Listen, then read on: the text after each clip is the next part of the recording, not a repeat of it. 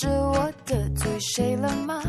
这一天竟然每件事情都失算，只想转个弯，却绕到了飞机场，发现没钱在身上。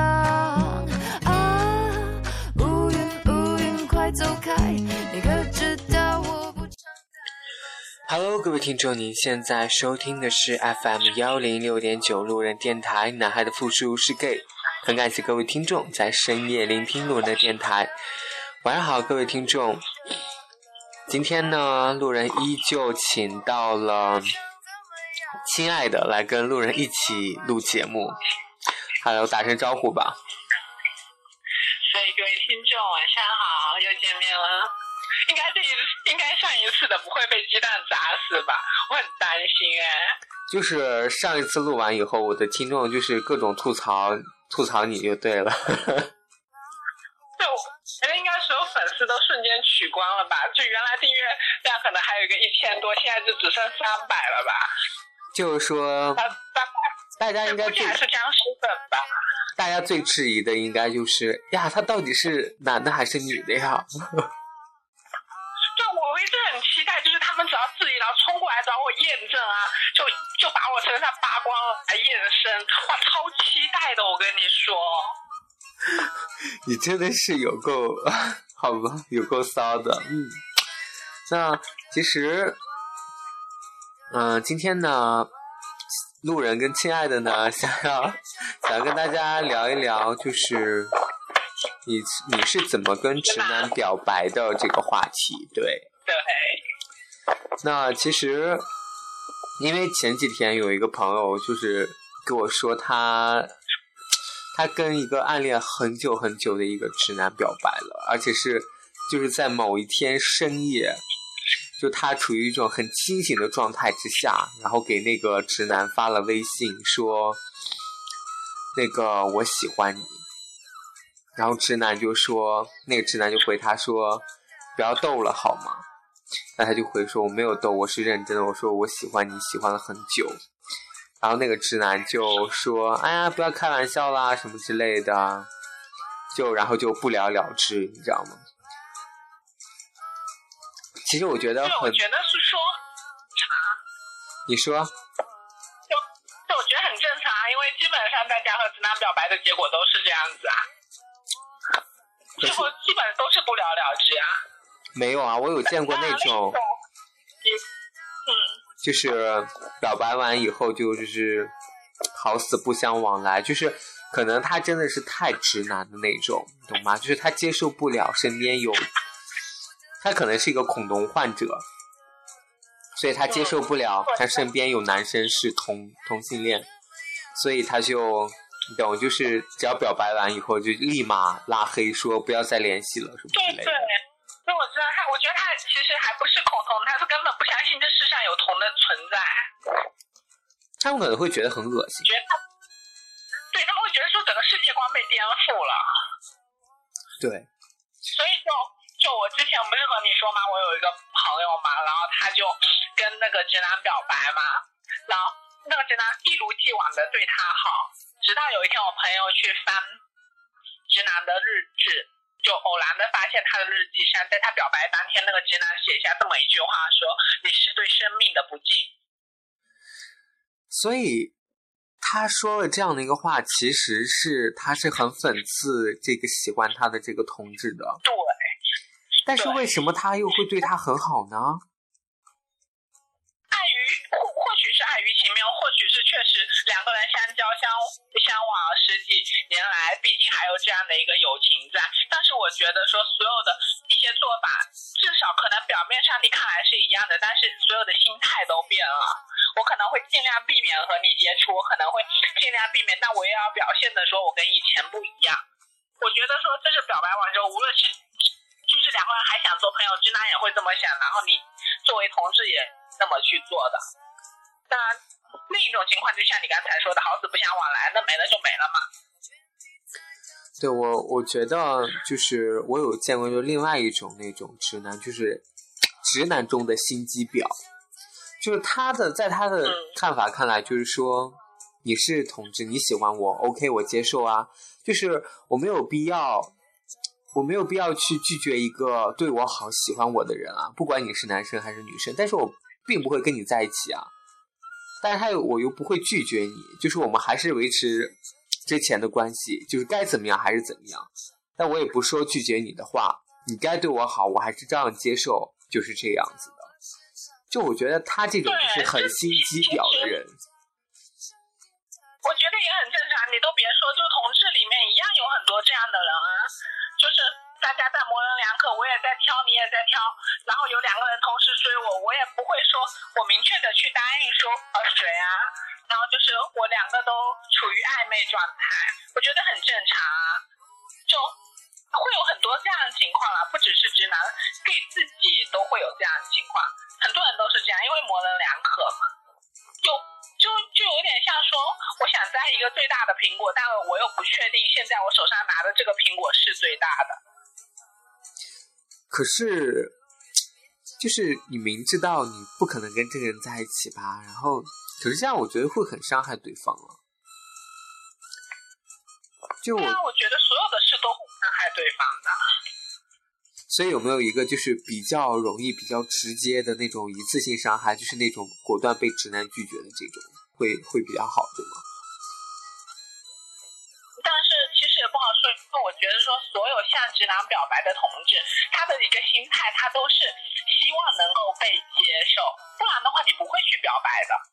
尤其就是说，在当你还在爱着他的时候，就是你们两个关系非常好的时候去做。那当然有一种情况就是，比如说两个人是，尤其是同学之间很正常嘛。然后到若干年后，比如说二十年、五十年同学聚聚会之后回忆起这个事情，那这是另当别论的。但是我觉得在当下这么呃这样的一个环境下，这么多的同志向直男表白。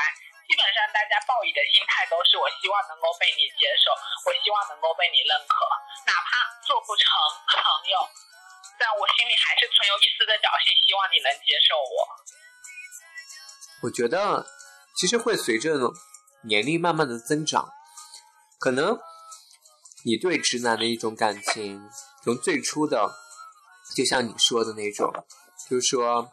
啊，我跟你表白，其实我内心还是希望，就是你能接受我，你能跟我在一起，就抱有这样的幻想吧。到最后，等我们慢慢成熟、慢慢长大以后，可能抱有的想法就是说，我跟你表白，只是想单纯的告诉你这件事情，告诉你我的感受，我曾经喜欢过你，或者是说我喜欢对你有爱慕之情。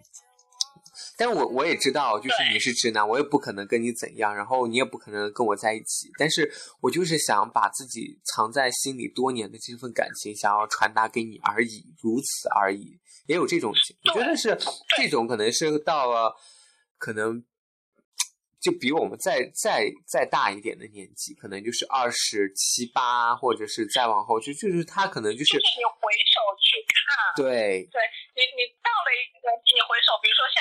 现在我们这样年纪，你回首去看小学，等过一段时间，你回首去看中学、看大学，就一定是两个人分开，或者说是很久没有接触的这样的一种情况。没错，就像嗯，但是其实嗯，我有一个，但是。我有我先说吧，我有一个我有一个同学，然后他刚好他的他家乡跟你是一个家乡。就你们俩都是一个地方的人，他呢，就是他跟我分享他的故事的时候，真的是很心酸。他喜欢那个直男，大概应该算到现在，应该至少有十多十年，有没有十年了？他前前后后跟那个直男表白过三次，然后他那个直男都拒绝他，但是还是跟他是很好的朋友，你知道吗？就是什么两个人还会经常一起去打游戏啊，怎么样？就包括前段时间，然后我那个朋友就是因为他回家了，大学毕业以后就回家，在家里考公务员，然后他们俩又怎么说呢？又重新相聚了。对，然后呢，当然他暗恋的那个直男呢已经结婚了，但是。那个直男呢，会每天晚上，就是有一段时间，每天晚上会约她去健身房健身，然后健完身以后去吃宵夜，他就觉得那时候他依然对这个直男就是没有办法，就是。对，就是他当时给我描述那个直男，呃，怎么说呢？那个直男啊、呃运动完以后送他回家的场景，就是那个男男生应该是骑了个摩托车，还是我我不太记得了，就是他坐在后面，然后环抱着他的时候，抱着，对，然后他说他当时整个人。对，就是，然后他整个人就是乐疯了。对对对，就是他到现在就是对那个直男还是，就算表白了三次，被拒了三次，但是他对那个直男还是一点办法都没有。就我我觉得其实这也是很正常的啦。真真正的，因为爱一个人的时候，我我且不说是自己是没有理智或者是怎么样的，大家都爱过人嘛，或说或者说大家都被人爱过，或至少我觉得，哪怕你说你没有被爱过，没有谈过恋爱，但你多多少少都知道暗恋或者说是爱的滋味是是怎样的。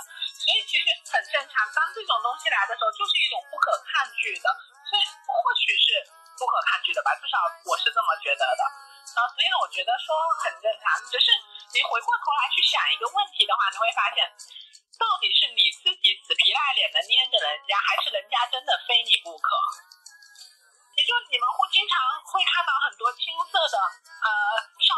嘛，就是在球场上看嘛，那个直男打篮球哇超帅啊，然后天天在下面给他端茶送水的。但是实际上你今天忽然有一天你没有给他端茶送水，他可能一开始就这么一天不习惯，第二天你再不去的时候，直男的反应基本上是靠这个死人怎么还不来啊？然后就没了，你爱来不来吧？懂吗？我我也不会去表现的说我特别在乎你，我又不是非你不可的，但是反而作为同志自己会心里会很纠结。可是，按你这么说，我觉得有一种统治，它就是，它会让你觉得这是一种习惯，就让你养成这种习惯以后，它会让你，就是他会那个直男会觉得啊、我渐渐好像开始依靠你了，或者是说，啊，好像我已经比较习惯有你的存在了，你不存，你有一天突然没有来，我会反而觉得，哎，很奇怪，你今天怎么了？我觉得这也是同志会玩的一个小技巧吧，或者是心机吧。但是呢，其实我觉得哈，这种东西你必须是要有长时间的积淀的。你可能是从小学、从高中开始，你是若干个年的积淀。首先，这个要玩这样的心机，你积淀的时间要那么的长，其实是很累人的一件事情。另一个是你怎么判断他真的开始依恋你？这很多东西都是自我感觉。我觉得说我对你是非你不可，但是真的是这样吗？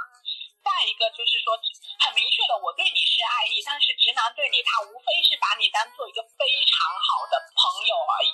就我们自己交朋友，我们都知道有些线它就是在朋友的这根线上，你就是跨不过来。我我们知道很多闺蜜也好，这样的一些东西，就是我跟你就是做朋友，不不可能做啥，从来都这个方向想过的。所以我觉得说哈，就是因为我之前有看到说，就是我们说直男嘛，直男都是搬不弯的，没有能搬得弯的直男。为什么会这么说呢？就是我自己当初出柜的时候嘛，我母亲是是这么跟我说的，她说，所以我还暴露了我出柜。所以呢，她是这么跟我说，她说我知道你喜欢男的，但是不能够代表你不喜欢女的呀。我觉得说所有的同志听到这样的一句话的时候，都会很很抵制的、很反抗的说，我自己还不知道我喜欢男的还喜欢女的吗？我就是不喜欢女的呀。但是你把这样的一个东西你放到直男身上，那不是一样的吗？我们都能说服自己说我们只喜欢男的，不喜欢女的，那为什么我们要去说服直男他去喜欢女男的呢？其实这个就是很矛盾的一个现象。但是大家很多人我们会看到一些说，就是有搬弯直男的例子啊。那么现在的问题就在于说，能帮弯的他是直男吗？基本上从我的经历来看，我是这么觉得的，就是说能帮弯的，他首先他就都不是直男。那这样的话，他是无非是种类型嘛。要么就是他本身就是 gay，他的自我认同很差，他就是不承认他自己是；要么就是他的性意识觉醒的相对比较，他没有遇到过他喜欢的人，他可能就比如哪怕到了三十四十，没有谈过恋爱，没有遇到过自己喜欢的人，他不能够做这些判断。那再一个呢，就有可能是双，所以说能帮汪的都不是直男。那你这样去表白，你如果我们把这个直男界定成他就是直男癌，他就是非常非常直，那么就是螳臂挡车，不自量力，就是去送死嘛。所以其实，在很多时候嘛，我有很多朋友问我说，我喜欢上了一个直男，我要怎么办？我要怎么才才能这个就是向他表白啊，或者是怎么样？或者说，我也知道表白是没有结果的，我怎么才能去忘记他？我觉得说，就你看一开始我们都会在这里说讲很多道理，我告诉你说你们那是不可能的呀，是吧？我我会很小心翼翼的去去鼓励他也好，去安抚他也好。那到后面渐渐的问的人多了，或者说，因为我每次鼓励完安抚完，我跟他讲完道理之后，他都说，哎呀不行啊，我就是忘不了他呀，啊你今天跟我讲完，我明天哎呀不行啊，我还是很想他呀，啊我就没有他我活不下去了。到后面我就渐渐的开始，我就有朋友问我，我就是把他臭骂一顿，我跟他说神经病啊，你明知道是没结果的事，还要怎么样怎么样怎么样？然后，但是很多事情你骂完之后。可能一泼冷水浇了下去，三天五天好了之后，后面又发作了，不行啊，没有他我活不下去啊，没有他我活不下去啊！你天天跟我哭天喊娘有屁用啊！啊，我又不是红娘，所以我觉得到现在的这样子的情况下，我真的觉得说，如果你真的很喜欢很喜欢一个直男，你真心你就去和他表白吧。我觉得说。你去担心说你表白无果也好，你去担心说以后做不了朋友也好，这些东西就是所有的苦果得是你自己来尝的，也只只有你自己去品尝了这些东西之后，我觉得说你如果真心是坚定自己要继续一直走 gay 这样的一条路下去的话，那确确实实是需要一些所谓的苦难来作为支撑你人生前进的动力的。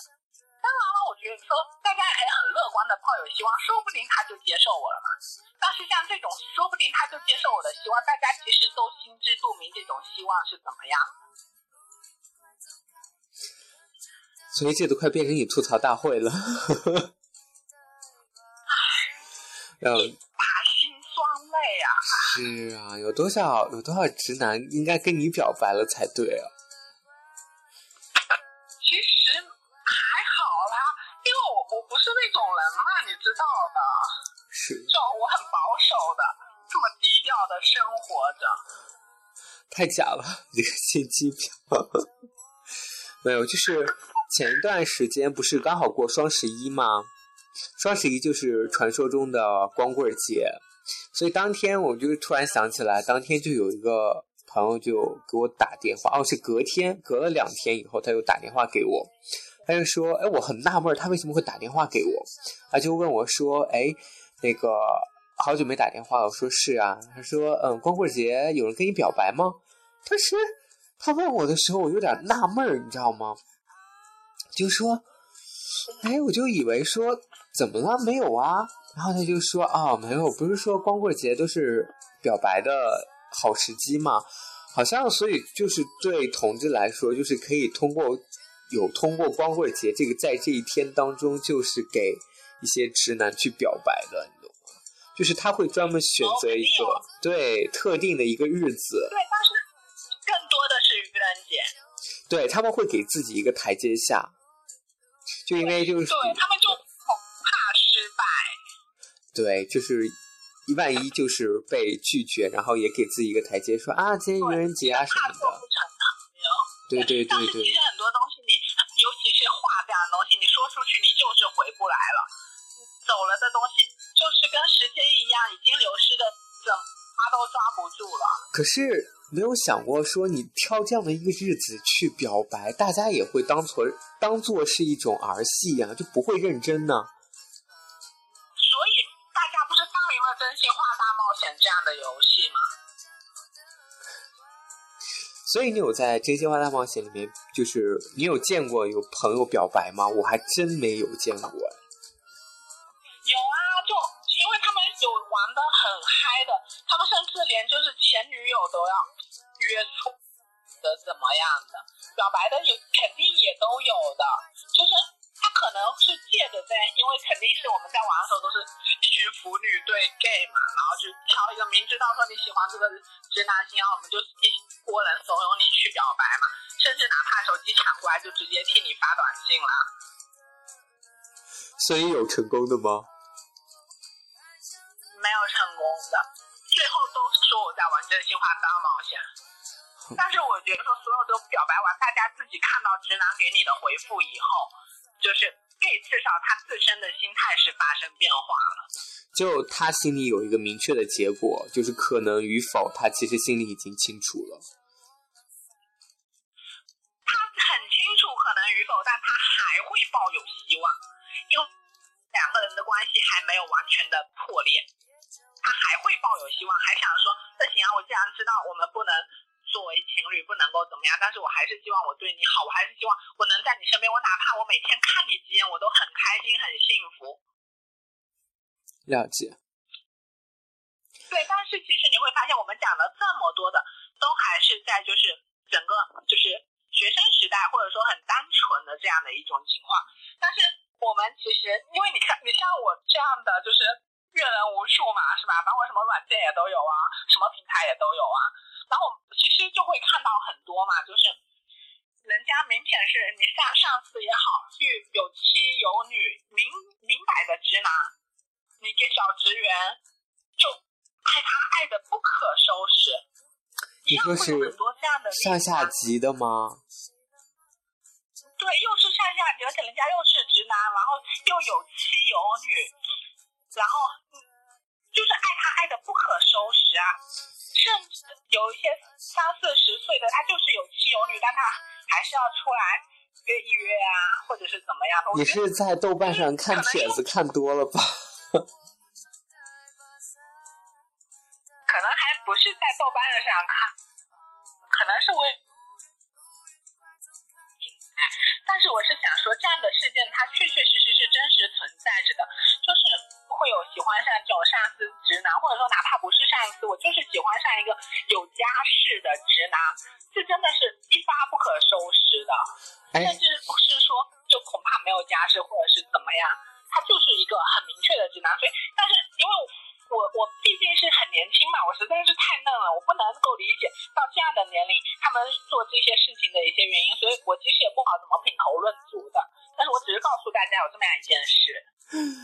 你这么一说，就让我想到了很多听众一直在歪歪我跟我领导，因为我经常会在节目里面吐槽我领导嘛，我领导就是一直在试探我，就他很喜欢在我面前说一些。对呀，他就是。对啊，他就是想对你怎么样，他就想上了你啊！放屁！可是他结婚了。他结婚了，所以他上了瘾，他又不亏。可是我们俩就是很正常的上下级关系啊，而且就是他，就我很讨厌他，就是他，就是很爱欺负我，就对了，就是说把那很多工作啊，什么破事儿都安排给我，你知道吗？然后还让他帮他遛狗。对你脑补一下，为什么那么多人就只找你遛狗？因为我好用啊。另一个，你再想一下，你说你你对一个你不喜欢的人，你是怎么样？你无非是不理睬他，当做没看见嘛。但是你对一个喜欢的人会怎么样呢？你会千方百计的想引起他的注意，你会跟他去套话，你会想跟他说话。不会呀，他不想跟我说话，他只想给我安排工作而已。对他就是找着机会让你看到他能够跟你说一两句话，哪怕给你安排工作，是不是都是跟你说话？因为他又不好当地的去约你，又不好怎么样嘛？就是你想想，人家已经在职场上混了那么久了，一眼就看出你个死 gay 来我公司，你就等我上吧。够了够了，stop，我们聊下一个话题，我真受不了。所以你快辞职吧，不然的话很危险啊！真的，离那么远，我又保护不了你。哎，我很担心哎。不会啦，我领导已经出差了，他应该长时间出差，他不会再回成都了。嗯，但是他的狗还要我一直照料着。哎呀，所以就是，哎，不如说说你跟就是直男表白的经历，因为我对你这种这种经历还蛮好奇的。因为我就是一个叫什么潘多拉魔盒嘛，你一打开什么故事都有啊。对啊，所以就是满足了观众的好奇心啊，懂吗？它就满足了你们的漏漏欲嘛。不过其实说实话啊，你跟我讲完这一期我们录直男以后，我特地脑补我人生这么多年的过往，然后我还忽然发现，好像我还真心和直男表白过。虽然说我不知道算不算表白吧，吧，但反正大概是这么样的一个故事。就你知道，我高一的时候，我男朋友不是去了澳大利亚嘛，然后高二的时候我就会特别的寂寞、空虚冷，因为毕竟你想想说，平时睡在旁边的人少了一个，特别的不开心。然后，因为我们是一个很破旧的小山村嘛，你知道那个小山村，它整个山村的 GDP 都是我拉起来的，就靠我一个人啊，哎，都靠我卖呀。妈，然后就那那个时候嘛，就我们班那个直男，他在我打那个 DNF，我还很清楚的记得他练的是那个鬼剑士，好像，对，好像是叫那个，就是那个选手。然后我就会邀请他来我家玩电脑，我免费提供游戏给你玩，因为他家会相对比较的呃，就是经济条件哎这个词好吗？，就经济条件不太好，对，对，对对，所以变相的就是说你家里经济条件很好就对了。就他问我有好几台电脑，我家电脑都可以开网吧了，然后他又去不去起网吧嘛？他网吧连一个月那时候好像才几块钱，他都去不起啊，又没有什么零花钱。然后那我就邀请他来我家玩啊。然后一开始他玩玩还好吧，那因为我空虚寂寞冷嘛，所以我后面我就想说，哎，那就你玩电脑，我玩你吧。然后就把他就浑身上下扒光了之后，我就在那边玩了。然后在家吗他的电脑，他装，对啊，就在我家。然后他专心致志的玩他的电脑，我专心致志的玩着他。所以，所以他被你玩有很开心吗？没有啊，他专心致志的玩电脑，一点表情都没有，就是你知道，就是就不举，我怎么弄他就是起不来。请问你都用了什么方法呢？我把我所会的我都用了，大家可以自己去玩玩。好，大家自行脑补一下。对嗯，对，然后然后就，那我就不就玩他吗？然后因为他没有反应嘛，我就很生气呀、我就很生气，然后有的时候我就会说你把啊动应了再给我玩，然后他就乖乖的把它给我玩，然后因为后面被玩到后面，他有的时候也会就感觉说好像明白了什么，不喜欢被我玩嘛。不喜欢被我玩，但但是他又要玩游戏啊，所以就是说网网游多害人啊。然后呢，我就说行吧，那你就你玩一次吧，我你就欠着我吧。然后他好像现在还欠了我个十几次了。然后就在在我们这一段就是发生肉体关系期间嘛，然后有有一天晚上就是他来我家玩嘛，我其实不是他来，是我盛邀他来通宵打游戏。其实大大家都懂啊，做一个心机婊，大家都很明白是什么意思嘛。然后那天晚上他本来是想通宵玩游戏的，活生生被我拽上了床，扒光，然后就在那边玩嘛，因为反正他也习惯我玩他了。然后但是他念念不忘，他他很不开心的说没有游戏玩。然后后那一天嘛，然后因为我我自己睡觉的时候，我是习惯旁边我得搂着一个人嘛，因为我本来身体就不是很好，很冷，然后我喜我喜欢感受那种就是人体的温度，那种我觉得只有那种肉体的温度才能温暖我。然后可能那一天就是特别的空虚寂寞冷，然后意乱情迷，然后我就跟他说嘛，我说，要是我没有男票，说不定我会喜欢上你。然后，然后他就，反正他别过头去，他也什么都不跟我说啊，我们就那么度过了一夜。然后，这样那一夜其实真的没有完，没有发生什么，我也不会。所以刚才就断掉了，然后在断掉的当中呢，我刷了一下朋友圈，就是各种说地震的消息，你知道，好像刚才地震了，就跟你录到录的很嗨，我都完全没有感觉到。对，就是什么，好像是康定那个地方，然后发现六点几级的地震，哦，就 我跟你录录录节目录到我根本就没有感知，你知道吗？之前就是因为胖到一百八，震都震不动啊。不要再黑我体重了好吗？我明明有一八二的身高，真是。所以一百八很正常嘛。你滚！我哪有那么重？不是，就是就是，我觉得就是为了跟你录节目，然后我会被地震给地就是震死的话，我觉得也是，好不值啊！对呀、真是太我不值了。会我会内疚一辈子我真会内疚一辈子哎。真的是你这，唉，我真的是，唉，就好像是什么时候地震的，我也不知道了。好了，我 whatever，反正接着录。就是刚才你说到，你跟他说那句话以后，他有什么反应呢？啊你你让我听一听我前面说到哪了？就是刚才你说到你跟他表白了嘛，对不对？我我有说到他早上的反应吗？没有，就是可以讲他反应了。一所以我也是被地震吓了一跳哎。不过就我要回归我刚才讲的话题嘛，就那天晚上我不是跟他说完说如果我没有男朋友，然后他就我说不定我会喜欢，但他跟死猪一样，他故意的，然后就什么反应都没给我。然后第二天早上在睡眼惺忪之中，就我的整个意识醒了吧，身体还没有醒，我模糊的听到他讲了这么一句，他说就是你是有男朋友的人，但是他这种这句话的语气我不太记得了，就我也模仿不来。但他其实是我觉得是带有一点恨，或者说带有一点鄙夷的态度，觉得说就是说你已经有老公了，你还来出轨来找我，这样真的好吗？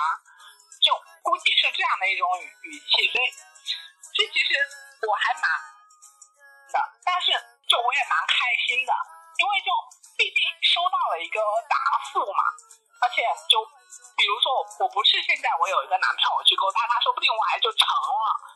所以其实我我和他到现在关系都还可以吧，谁让我是一枝花呢？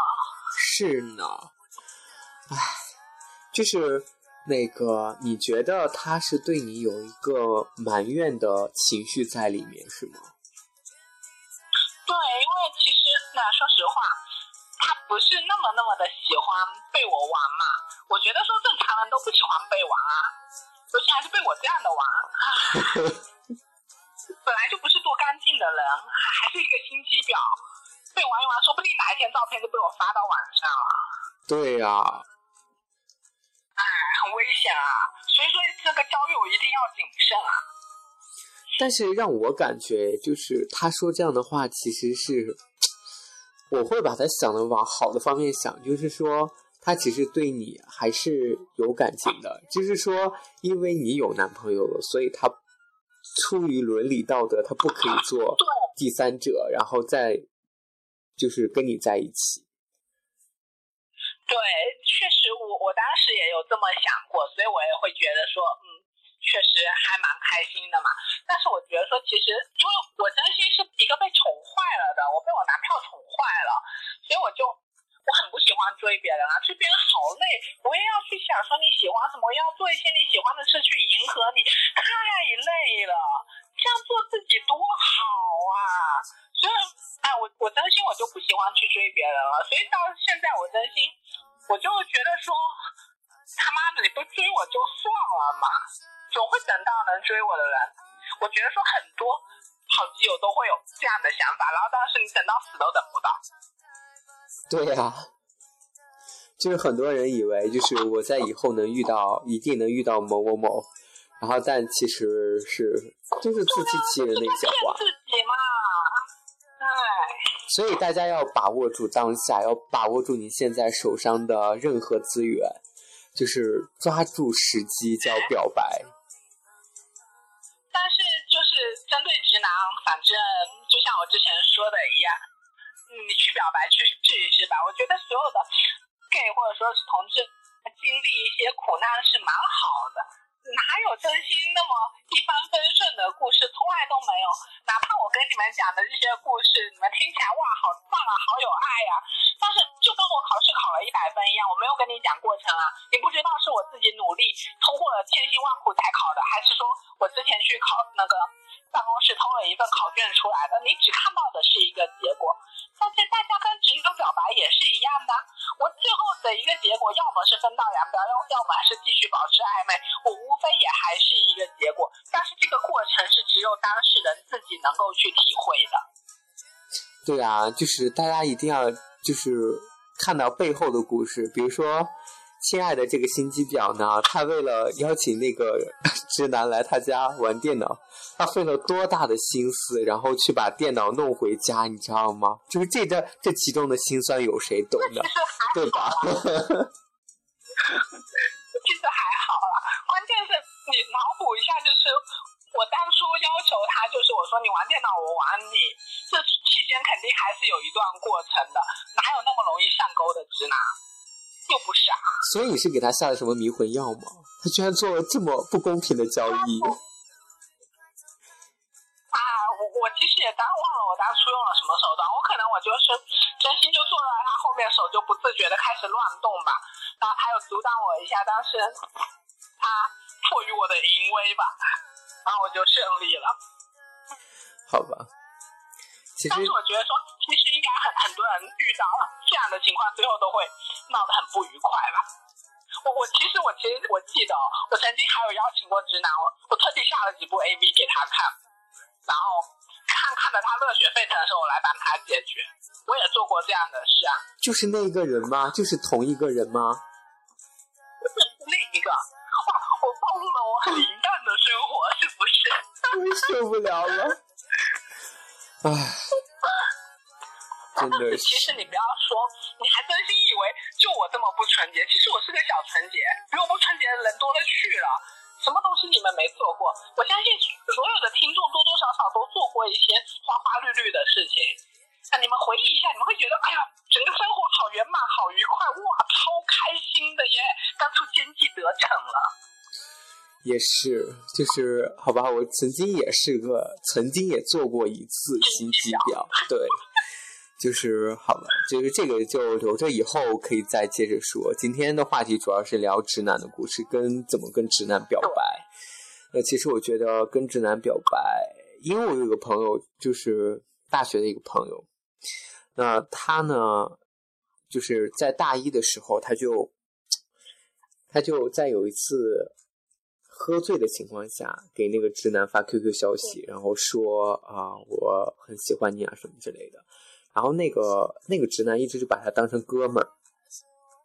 那最后呢，也是没有答应他嘛，就是说本来就是哥们儿嘛，也现在是直男，就没有办法在一起。但是呢，两个人呢关系还是不错，就是说还是偶尔会联系一下。直到我这个朋友呢，她在大二的时候又交了新的男朋友，她跟她的男朋友呢就是矛盾很多。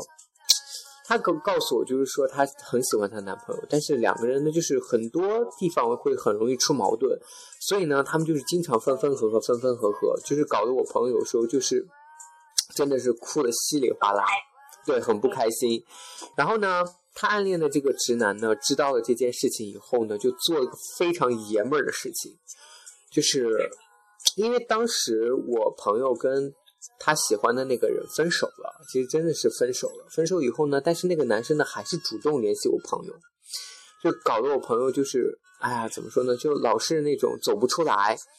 所以当时呢，他那个直男朋友暗恋的那个直男朋友呢，就要到了那个那个男生的电话号码，就打电话给那个男生，把那个男生就臭骂了一顿，就是最后自此以后，那个男生再没联系过我朋友，你知道吗？嗯所以，就其实我觉得说这件事情确实很正常。我一会儿跟你讲一个我也看过类似的故事，但是我要先吐槽一句：要是最后这个直男朋友和他分手的男朋友两个人在一起了，这个故事多精彩呀！那我朋友都要哭死了吧？但是我跟你说啊，我有遇到过这样的事情啊，我有遇到啊，我有哦，而且就是因为电台的事情，好吧，我又把自己卖，就是因为电台的事情，我会就是耿耿于怀这个事情，就包括我之前发你那个，就是我之前在上海录的那几期节目，其实都是因为这个原因，就是你说的这样的一个结局，就整的我就是整个人就非常非常的不开心。现在有我在啊，不然我们怎么组一个国民 CP？是的，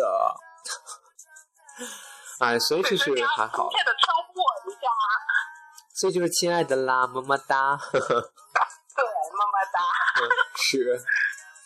好，你可以接着说你的故事了。对，我没有，我之前也有看到，可能类似是一个段子吧，或是怎么样的，也就是，呃，A 和 B 分手了嘛，两个 gay 分手，然后 A 找她的男朋友，他们两个就在 A 和直男朋友在街上走的时候，迎面就看到了 B 和他新交的女朋友。然后呢，就 A 很伤心嘛，A A 看到之后就很不争气的就直接哭了，然后那个直男直男朋友他就拿着手中的篮球朝 B 砸了过去嘛，说你瞎了眼啊，然后 B 也没有说什么就走了嘛，然后 A 和直男朋友也都走了。这个故事应该就和你刚才讲的这个是很吻合的，但是呢，我我在微博里看到了神回复，就是 那个 B 对着他的旁边的女朋友，其实是他妹妹，他这么说：“，既然那个人找到了他的新归宿，那我也就不用再担心他了。我去，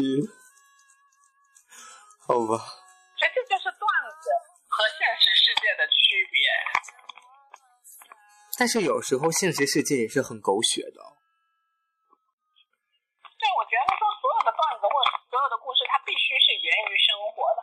所以真心是生活，啊，太多姿多彩，大家要珍惜生活，珍爱生命。我一直都在这么说。没错，所以就是珍惜现在的生活，珍惜你身边的直男，然后勇敢的去跟你的直男进行表白吧。对，嗯好了，那放手一嗯，搏吧。我觉得说，我觉得说没有什么关系了。现在你们会考虑说很多，或许失败怎么样，但是你哪怕不表白，该失败的还是要失败，或者是怎么样。我并不是说我鼓励你们去表白，只是你们自己看一看吧。你们觉得说，如果生命之中承受不了了，我一定要把我心中压抑了这么多年的故事我说给你听，那你就放心的说出去吧。所有的苦难才是支撑我们人生前进的动力嘛。没错，你突然变得好励志了呢。这样子啊，就是这样好吗？又心机又励志的，大家觉得你的身份好混淆啊。这没有，但是，哎，所以我就是一个圣母啊。好吧。好了，那其实今天呢，就很开心跟亲爱的一起来做这期节目，就是告诉大家说，其实跟直男表白，真的就是看你自己对他爱的有多深。如果你真的觉得这份爱能够藏在心里一辈子，你可以不用告诉他，那我也无所谓。那如果你觉得你想要得到一个结果，或者是你想要为自己争取一点希望的话，那我们还是建议大家去勇敢的跟直男表白一次。也许这个过程是非常痛苦的，但至少我觉得能让你成长很多。好啦，各位听众，今天这期节目就录到这里，然后可以跟大家说晚安了。晚安。晚安，各位听众。求你放